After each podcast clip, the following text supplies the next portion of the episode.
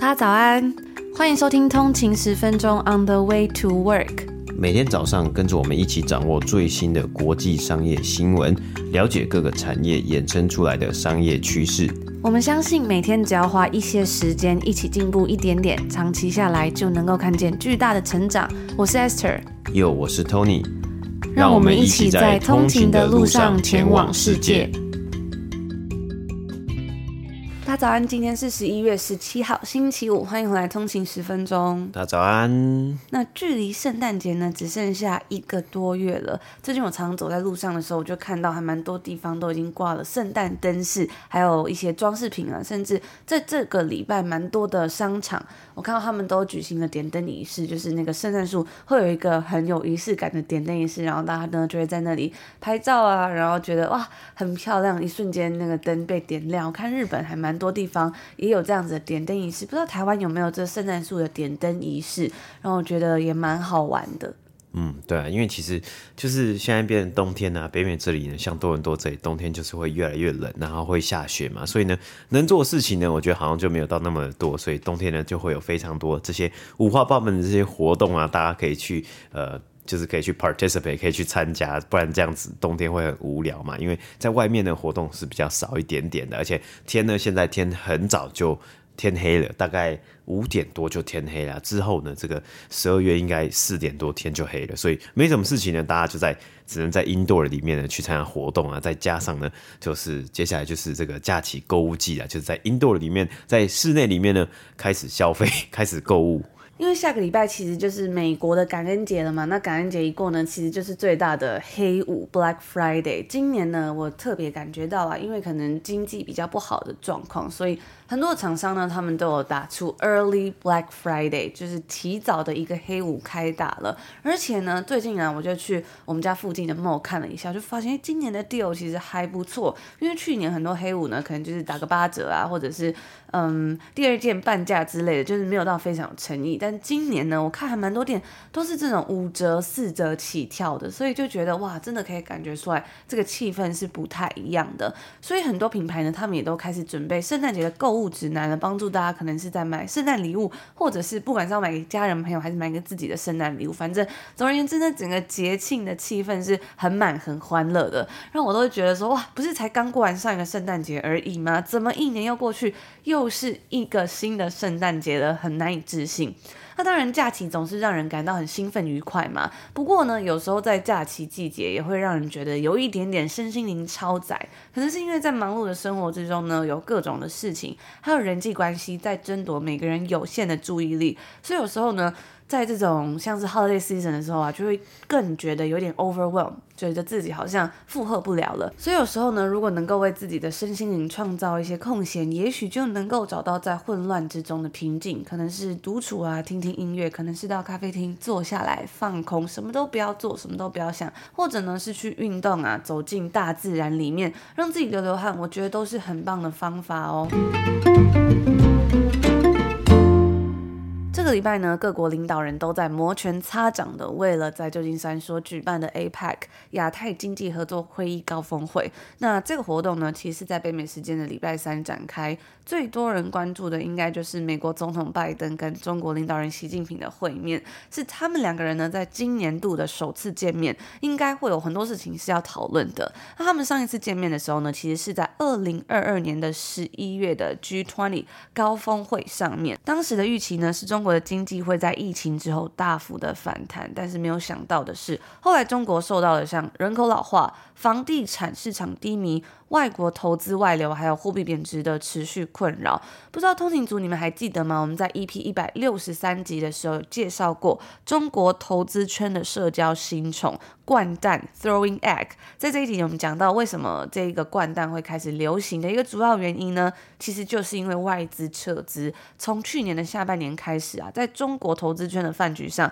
掼蛋这个活动逐渐取代了德州扑克。以前呢，会需要去跟外资打交道嘛，而现在呢，则是要想办法追逐人民币。背后的原因呢，其实就是因为随着现在美中经济连结减弱，这种扑克牌游戏啊，也慢慢成为中国商界精英中流行的娱乐活动。在今年春天的时候，中国的外国投资跌至过去二十五年来的最低点，因此呢，很多中国的 deal maker，就是那些专门帮忙制定商业协定或者是安排商业洽谈的人呢、也发现他们会越来越需要去跟当地的银行家还有政府官员们互动，培养感情。因为为了促成一个商业活动啊，这些银行家跟政府官员他们其实是其中的关键人物，比如有关于要向哪一个行业发放资金补助等等的。所以呢，对于要如何笼络这些人啊，跟他们建立关系、建立连结，或者是说呢，掌握这个掼蛋游戏的精髓，就变得非常重要了。所以呢，也让许多的金融人士在跟各个部门打交道的时候，都想要透过这个方式来增加彼此的友谊。所以呢，我们看到现在中国的经济困境，也许会让习近平更倾向解冻中美两国的紧绷关系。在这几天，我看到很多外媒流露出来的这个呃访谈的片段啊，或者是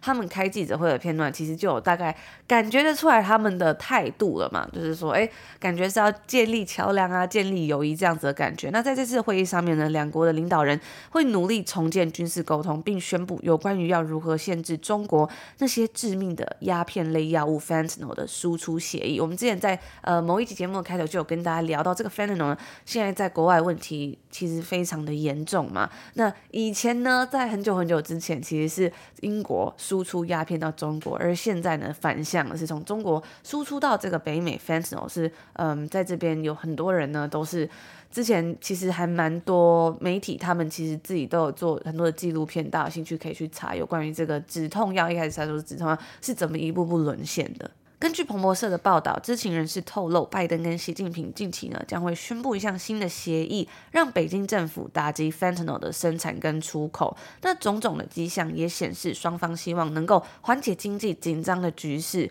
前几天，美国总统拜登就表示说，在某些条件之下，或许他会对于扩大贸易保持一个比较开放的态度。而北京政府呢，最近则做出了具有象征性的一个动作，那就是订购了一批美国的大豆。还记得我们之前有分享在美国，这些 panda 猫熊们呢，都要被送回中国的这个消息。就在这几天呢，其实呃，在 DC 本来在 DC 的国家动物园里面的三只猫熊呢，也都已经被运送抵达中国了。根据彭博社的报道啊，虽然在 APEC 上面似乎很少会出现一些真正的进展或是突破，但是呢，美中两国都希望他们彼此的领导人能够接触，然后减少一些贸易限制，像是苹果啊、特斯拉等等这些很依赖中国供应商还有消费者的公司，也希望中国在监管外国企业方面可以不要再那么严格。科包括像是微软的 CEO Satya Nadella，还有 Elon Musk 等等的许多跨国公司的高层呢，也都有参加这一次的高峰会。那这次的 APEC 地点呢，选在旧金山，我觉得这也是一个特别有趣的一个地方。对于这个城市来说呢，算是非常大的一件事情，因为我们知道啊，旧金山其实在疫情之后就深受困境，包括之前我们跟大家讲到非常多的零元购，然后呢，很多的百货公司啊或者连锁店也直接就是把他们在旧金山市区的店全部都关掉了，就直接不。做那里的生意了，因为可能是比如说治安太差，或者是呢，就是有各种问题，所以他们就不想要在那边继续营业。但旧金山一直没有办法在疫情之后恢复到以前的经济状况。在这次高峰会召开之后呢，当地政府呢，他们终于也美化了他们的街道，然后加强执法力度。另外呢，他们还把路上本来一些流浪汉转移到了 shelter 收容所之中。最近我其实就有看到这几天，就是拜登有接受一个，就是一个记者会，就有人问他说：“诶，那你认为习近平是一个 dictator 吗？”好像是说，呃，什么独裁者还是什么，反正他就讲了一些他自己的的想法这样子。然后，然后下面的网友呢，大家就说他到底在说什么之类。然后有人就说，至少至少旧金山不会再有这么多流浪汉，就是在路上，或者是呃，至少旧金山的市容又干净美好一点点了。所以就觉得说还蛮好玩的，就是有时候这个文化才会觉得说他们是有能力去办到让这个城市是比较。嗯，怎么讲，有秩序一点点的，但是因为可能美国真的太自由了，所以他们并没有这样子做。嗯，对啊，那我自己是觉得可能旧金山是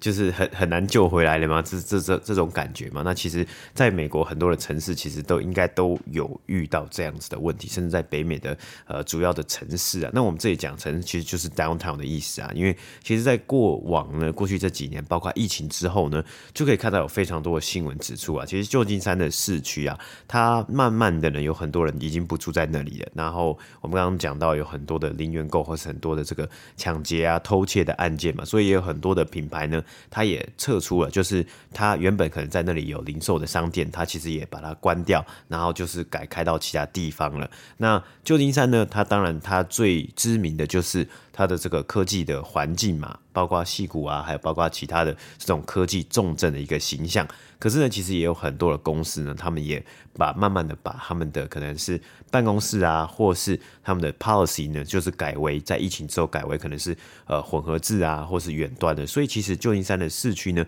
慢慢的呢，它的人数呢就变得比较少了。那剩下的人呢，真的就是一些流浪汉啊，还有呢就是观光客了。我记得我们去年在回台湾，从台湾回来呃回来多伦多的时候，有稍微去旧金山转机。大概待了一天的时间嘛，那我们就是一样也是去市区，然后看一些观光景点，对，观光景点嘛，那感觉出来啊，真的就是呃，除了观光客之外呢，就是。好像就是流浪汉的，嗯，就是大概没什么，就市区其实也没什么好玩的啦，真的。我自己是觉得那感觉还蛮恐怖的，因为其实像在加拿大好了，就是 downtown 的地方也不是说特别的安全，或者是有秩序，或者是干净嘛。但是我那时候去旧金山的感觉，因为我们就是有去逛一些潮店啊之类的，然后我就觉得走在路上那个感觉，你是会真的会觉得有一点害怕，然后会觉得就是乱乱的，然后更多充斥着好像。针头啊，毒品的味道，当然在加拿大也是有这样子嘛，只是说，我觉得那个感觉是更让人觉得不安心一点点的吧。嗯，就是你其实。有有有一种感觉，就是你走在那里，你会怕的那种感觉。但是在加拿大是其实也蛮乱的，真的。但是我觉得还不至于到这么夸张。对，那因为在旧金山那时候，我们有去 Supreme，那 Supreme 它就是开在这种喜欢开在这种地方啊，然后就是可能是比较呃街头一点啊，或是就如果讲不好，就其实就是可能会比较比较乱一点的，所以你就会觉得说啊，你可能就是去，然后就赶快，然后就离开。那呃，另外可能不知道大家有没有去过温哥华？就温哥华呢，其实也有一些潮店啊，像是 Livestock 或是 Haven 这种球鞋店啊，它也是都喜欢开在那种 就是就很乱的地方啊，像温哥华的 Chinatown 呢，它是一个呃呃，就是它离温哥华的 Downtown 非常非常的近，然后。很可能你去温哥华，然后你去啊、呃、旅游，然后你就不小心可能走到 downtown，然后走到 Gastown，也是一个很很漂亮的地方。然后走一走，走走走过去，你就变到 Chinatown。那 Chinatown 那个长整个景象就不一样了，因为那里呢有一条街叫 East Hastings Street。我这样我真的要分享一下，哦、我当年第一次去温哥华的时候，就是跟朋友不小心走到那边，因为他真的就是在。就是市区的旁边，就是你就跨一条街，就是完全变了一个画风。然后那时候我们就是订了一个餐厅，就是要再过去一点，在 Chinatown 再过去一点点。然后我们就下了公车，我们就用走路的，想说走路去嘛。然后一开始都好好，结果不知不觉就就走到这个 East Hastings 了。这是我第一次走到那条街，然后就是突然之间。就发现整个路上全部都是流浪汉，嗯，就是是占满那个人口密度是非常非常高，然后就有各种的帐篷啊，然后你就会看到可能就是一些比较不好的景象嘛。然后如果你是这，就是你走在路上，你会真的会觉得就有点可怕这样子。所以可以说看到他们在交易啊，或是什么的。因为以温哥华来说，他们就是把这些人都赶到这一条街这个地方，不要让他们到其他地方外流这样子。所以那时候我记得。就是那时候跟朋友去啊，然后大家都有点吓到这样子。后来我们回去的时候就坐计程车走，就不想要再经过这个地方。嗯、对，其实那个地方真的是你你你走过去啊，你用走的，你真的会觉得你的人生可能会有一点点安，就是有一点危险啊，就是会有安全的顾虑啊。然后呃后后来那时候住在温哥华的时候，其实有时候就是会去会去想要去买球鞋或排球鞋啊，或是去抽签的时候呢，都要先看一下地图，对，你要因为他都会导航叫你走那条路。就你就好好的看清楚，然后不要就是晃到那里，不，不要不小心晃到那里。我记得，呃，我我爸妈好像以前也是有去过温哥华一次，然后他也是说，就是他们去那里逛逛啊，然后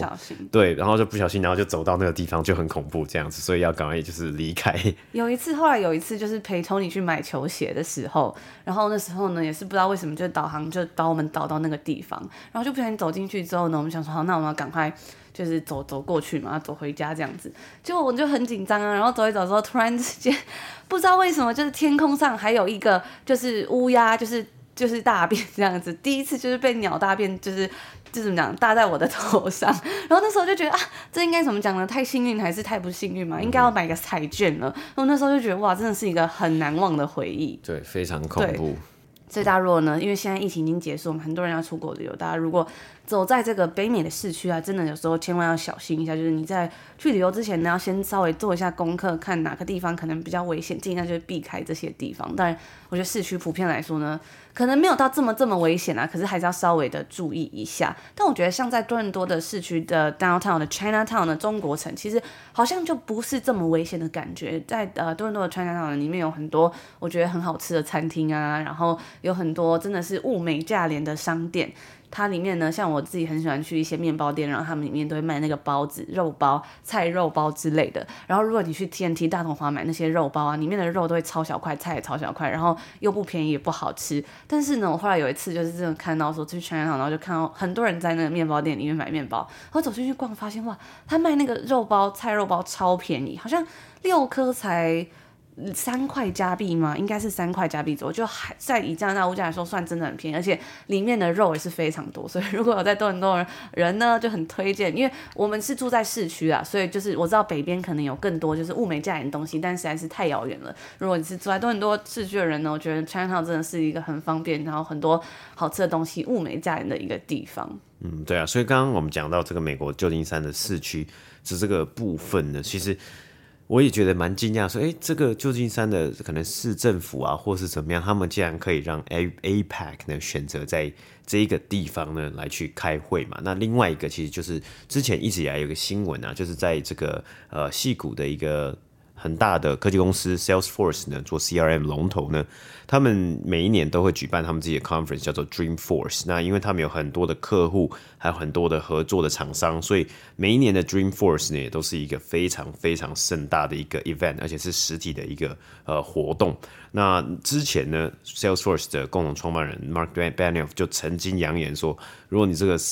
呃旧金山的市政府你再不好好的做的话呢，我们就撤出，我们下次我们就把 Dreamforce 呢改到其他地方办。那毕竟这也是一个很，因为每年都有很多人是从美国不同的地方，甚至是全球不同的地方呢，他们会飞进来，飞去这个旧金山去参加这种世界活动。那对于当地政府当然开心啊，因为。这么多人来，就是有商机、有经济嘛，所以他当然也不想要去呃错失这样子的一个这么好的每年一年一度的盛会。所以好像之前有看到新闻是，他们呃旧金山的市政府呢也积极的在跟 Salesforce 协商，让他们继续呢在旧金山的市区呢继续去举办这样子的活动。那当然，他们势必呢也是要好好的来做出一些。改变呐，就是让可能市容再好一点呐，或是再有秩序一点点呐。但是因为毕竟我们刚刚讲到，其实呃这个问题其实本来就很严重嘛，所以要怎么样去这个呃反转回来呢？当然还是一个很长的一条路啦。我觉得真的蛮可怕。之前有跟大家分享，我在多伦多市区逛街的时候，逛 Lululemon，然后就看到有人真的是零元购，从里面拿东西，然后直接那个门就哔哔哔，然后他就直接拿了走出去，店员当然不会追嘛。是觉得我当下看到的时候，那个就是真的会觉得很震惊嘛。那我觉得我看到旧金山那个画面，很多影片显示出来也是更夸张，就是他可能会打破玻璃啊，然后可能在关店之后或者怎么样，然后继续去偷东西。所以我就觉得说，如果真的住在这样一个城市，或者是说。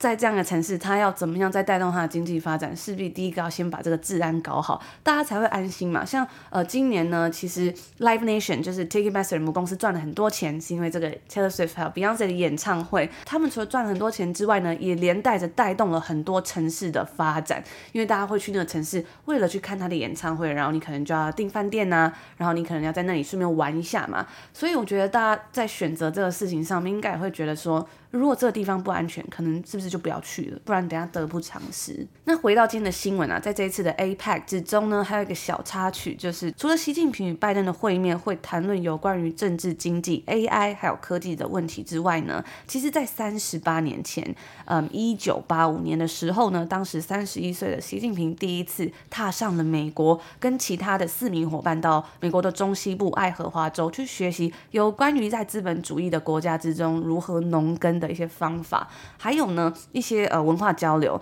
那这是他到美国参加 APEC 的时候呢，他也邀请了当时啊，就是在三十八年前的时候接待他的寄宿家庭。那这个寄宿家庭他们是一对夫妇，在他到美国那两周里面呢，他们让习近平住在他们的儿子的房间里面。当时的房间里面呢，还贴满了《Star Trek》星际争霸战的海报。在那一次旅行之中啊，习近平得到了许多美国中西部的深刻体验。而时过境迁呢，这对夫妇现在已经八十五岁了。他们一辈子就是在嗯爱荷华州务农嘛，没有想到呢。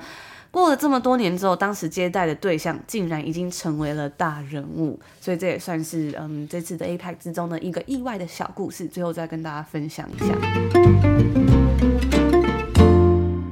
今天的新闻呢，想要跟大家分享一个蛮特别的数据啊。其实我自己还有应该大家看到这个数据的一个结果呢，应该也不会太意外啦。而这个数据它最主要的一个问题呢，就是啊，大家都是从哪边吸收新闻的呢？毕竟我们自己的 podcast 就是通勤十分钟的 podcast 内容呢，也是跟新闻也是高度相关嘛。我们平常在节目里面呢，讲到了很多呃国际的商业新闻啊，还有财经新闻啊，还有金融新闻啊。所以其实我自己呢，也可以猜到大家的答案呢，那就是用社群媒体去吸收新知啊，或者是吸收新闻资讯等等的。不过想起来啊，这个社群媒体呢，比如说呃，社群媒体的始祖呢，可能可以算是脸书，或是在以前更早，可能有些论坛啊，或在台湾可能是我们小站啊，或是其他的论坛等等的这些东西的出现呢，哦，以脸书来说呢，它的出现也不到二十年的时间，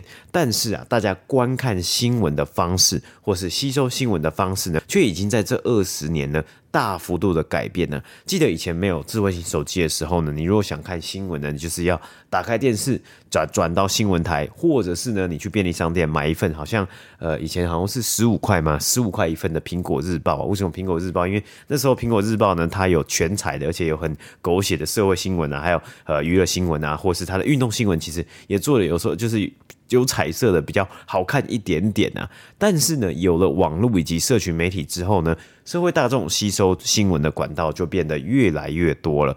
根据美国 Pew Research Center 所做出的最新调查显示出啊，在美国呢，有越来越多的人是从 TikTok 这个短影音的社群平台。看新闻的这个比例呢，从二零二零年的所有 adult 成年人的三个百分比呢，三倍跳到了二零二三年的十四 percent 呢。而使用率最高的族群呢，当然就是 Gen Z 以及千禧世代，十八到二十九岁的这群人当中啊，有超过三十 percent 的，就是十八到二十九岁的人呢，他们表示他们是经常性的在 TikTok 上面吸收新闻资讯。而更年长的族群呢，从三十岁以上。到六十四岁的人之中呢，其实啊，使用 TikTok 看新闻的比例呢，也是持续在增加当中。那当然，可能呢，在过去这三年呢，使用 TikTok 的人数啊，其实也是持续的增加。所以，我们看到更年长的族群呢，三十到六十四岁的这些人呢，他们呃，可能使用的人数增加，那他们的这个使用这个比例呢，看新闻的比例呢，当然可能也是在增加当中啊。但整体来说呢，有四十三 percent 的 TikTok 的使用者呢，常会用 TikTok 来观看新闻，这个比例啊，在美国目前只有比 X，也就是前身叫做 Twitter，推特，还有 Facebook，脸书呢，这两个社群平台，呃，低一些些而已啊。那这两个社群平台呢，它使用者观看新闻的比例呢，也是在缓缓的下降当中啊。包括我们看到 X，还有 Facebook 呢，所使用这个这些平台看新闻的比例呢，是有下降的，比起 TikTok 是有在成长的，就是。诶，这两个的趋势有点不太一样。那其他呢，也蛮多人在关注新闻的的社群平台呢，包括 Reddit，就是有点像台湾的 PTT 的这种论坛呢、还有呢，YouTube 以及 Meta 的 Instagram。那从目前来看呢、使用社群媒体来接收最新的资讯呢，应该已经算是一个必然的趋势了。而我自己认为啊，使用 TikTok 接收资讯可能会带来一些影响啊，因为是短影音的形式，所以呢，可能一则影片大概是一分钟甚至不到一分钟的形式啊，使用者呢。很有可能只会接受到片面的资讯，很难了解一件事、一个事情的真正的全貌。再加上演算法的推荐呢、啊，所以呢，使用者会看到越来越极端的内容，或者是呢，它的同温层就会越来越厚。但其实这些作用啊，在其他的社群媒体，比如说脸书啊。Instagram 啊，或是其他的平台呢，应该也都会发生类似的影响。然后呢，大家现在都习惯接收速食新闻啊，或者你能够培养一定的媒体识读啊，有耐心的去查找新闻和资讯背后的来龙去脉，清楚的分析哪一些新闻的利弊，或是这些新闻的真假呢，你一定会比其他人还要更厉害啊。那再加上呢，听到这里呢，你应该也知道，你平常有在听通勤十分钟啊，一定会比其他人呢更厉害，因为你可以知道更多、更不一样的新闻，还有更有价值的内容，而不是呢只是很片面啊，或者是很短的一些资讯、速食的资讯啊。那另外一个影响啊，其实这些社群媒体呢，大家开始用社群媒体来看新闻的另外一个影响就是。对于传统媒体啊，还有新闻产业的打击，之前我们在 IG 上面曾经跟大家分享过。现在在加拿大呢，你只要上脸书或者是 Instagram 呢，你不会看到，应该说你没有办法看到属于这些新闻媒体所发的内容，比如说 CNBC。彭博、华尔街日报、The Verge、TechCrunch 这些呃媒体平台，他们的这个 IG 的账号啊，或是脸书的账号呢，你这些内容，他们上上面所发的内容呢，我们是在加拿大，只要人在加拿大呢，就看不到，或者是像是一些呃媒体的连接啊等等的，其实好像我记得点进去呢也会失效，你就没有办法呢从脸书还有 Instagram 呢去。透过这个脸书跟 Instagram 的平台去连接到这些新闻媒体。接下来呢，我们就也分享一下为什么会这样子嘛。那时候呢，其实我在发 IG 的时候，有很多人就问说：“哎，怎么会这样子？为什么加拿大是看不到这些新闻媒体？”其实这就跟加拿大的政府有关的。在今年的加拿大政府呢，他们通过了一个叫做 C 十八的法案呢，简称呢 Online News Act 线上新闻法。在这个法案的架构之下呢，社群媒体的巨头啊。Meta，甚至是搜寻引擎呢，Google 呢，必须要跟加拿大的传统媒体达成一定的协议。如果呢，传统媒体在这些新的平台上面呢、就是说科技平台啊，比如说社群媒体啊，或是这个呃搜寻引擎这些平台传递新新闻呢，Meta 和 Google 呢就必须要提供报酬，或者呢就是可以解释成分润嘛，因为脸书还有 Google 都是以吸引流量，然后呢来卖广告为他们的主要的收入来源嘛。那对于传统媒体来说呢，其实也是啊，这些媒体的商业模式呢，不外乎就是一样，是有多少人看他们的新闻，有多少人看他们的报纸，或是在他们的网站上看新闻呢？啊，他们可以卖广告。那另外一个呢，可能就是卖订阅制的一个内容，就是把它收费，然后你要看它的更多的新闻这样子嘛。所以常年下来啊，其实这个传统媒体呢是渐渐的敌不过新兴的社群媒体，因为流量是持续的在下降之中嘛。其实包括很多的这种新闻啊、报纸啊，甚至我们看到的，其实 radio 呢，广播电台呢，这他们的这个收听人数呢，也是常年的持续在下降当中。因此啊，对于这些媒体公司啊，或是这些新闻呃内容啊，或是报社啊等等的，他们的收入持续下降呢，也迫使了有很多的公司呢，就是可能破产啊。比如说一些比较当地的小的报社啊、小的新闻媒体公司啊，就破产然后倒闭啊。而为了保护这个产业呢，加拿大的政府呢，就在今年呢通过了这一项的法案。不过啊，这些科技巨头当然也不是省油的灯，他们也不想要付钱给这些媒体啊，所以呢，哦，干脆呢，既然要等，为什么要等你来找我协商？干脆啊。在今年的八月初，脸书的母公司 Meta 就先宣布说，既然有这个法案呢，那我就把所有的传统的媒体都 ban 掉，你也不用从我这里拿到多少钱呐、你就大家想看的，你自己去，就是请消费者、请使用者呢自己去这些新闻媒体的网站去看新闻。那你想要我付钱呢，我是不会再跟他们分润的。而在澳洲呢，有类似的法案呐、那加拿大的这个政府啊，其实提到这样的举动呢，他们是想要去帮助加拿大的。新闻产业啊，但是呢，其实这是一个呃 ongoing 的一个特别的讨论呢，到底这个举动呢是对还是错，或者是呢，其实更重要的是这个举动是能够帮助传统的新闻媒体呢，还是？加深了社群媒体大家对于社群媒体的依赖啊，因为呢，你如果在社群媒体上面没有办法看到这些传统的新闻媒体的内容呢，那更多的资讯传播呢就会变成了，毕竟我们刚刚一开始讲到，很多人会依赖这些 TikTok 啊，或是新兴的社群媒体呢，来去吸收资讯、吸收新闻啊。可是它不一定是去找到最呃可能最确实，或是呢一定是他会看到新闻呃媒体，或是说呃传统的新闻的可能报章杂志的这些公司的社群媒体的账号嘛。他可能是看一些可能是新兴的媒体的账号啊，或是。不报道不同内容的这些账号啊，那这些账号它的真假性，还有它背后的目的性呢，或许也就不一样了。那这样子的禁令呢，或许是不是让整个本意呢会变得更加颠倒过来？原本是想要保护传统的媒体产业呢，但最后呢，却让这个媒体产业呢，好像被禁锢在一起，就就是被禁锢住，它没有。办法呢，持续得到更多的流量，或者是呢，他没有办法呢，得到他该有的分润以及收入呢，就没有办法再去继续的支持下去。然后呢，更多的人呢，反而会继续的来去使用社群媒体呢，当做他们吸收资讯的一个主要媒介。那其实我觉得我蛮好奇的，大家呢会在社群媒体上面呢看新闻吗？我自己是觉得这答案应该是百分之九十九呢，应该大家都会啊。可能以前呢，大家可能会说，哎、我可以我接收资讯，我比如说我看新闻的管道呢，在现在在美国是 TikTok 嘛，在我觉得在台湾应该大部分呢，我自己猜可能是从 FB 脸书。或者是呢，IG 我觉得可能会少一点点呢、但是应该大部分都是从 FB 脸书上面来看的。那我之前也跟大家分享过，我觉得呃，脸书是一个比较难用的地方，我已经很久都没有在用了。那如果啊，其实现在有在听的通讯组呢，应该都是非常非常的优秀，大家都是对于这些知识的渴望呢是非常的强烈的，所以大家会去找更多的内容来去补足嘛。那我觉得，如果真的要去呃变得更好，或者是说你想要了解更多的。新闻内容的话呢，当然绝对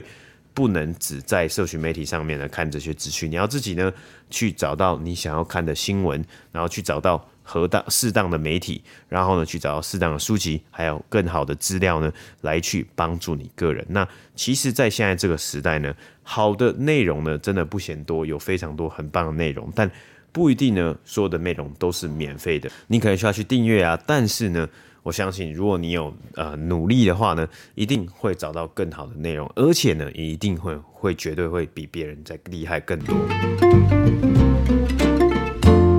那以上呢，就是我们今天星期五要跟大家分享的所有内容啦。如果你喜欢我们的节目的话，也别忘了可以在 Apple Podcast 上面一个五星的评价。除此之外呢，也欢迎大家可以追踪我们的 IG 账号 on 的一个底线 Way to Work，可以了解更多最新的消息啊。我们也常会在上面分享一些我们的读书笔记，或者是我们在加拿大生活一些商业新闻的快讯哦。除此之外，我们还有每个星期六免费的商业新闻电子报，在周末的时候一起陪伴大家阅读一些最有趣的商业新闻。如果你有兴趣的话，也可以在我们的节目往下滑，有个 show note 链接，可以免费订阅起来。那我们就在这里祝福所有的通勤，今天星期五有一个愉快的开始，美好的一天。那我们就明天星期六的商业新闻电子报见喽，明天见，拜拜。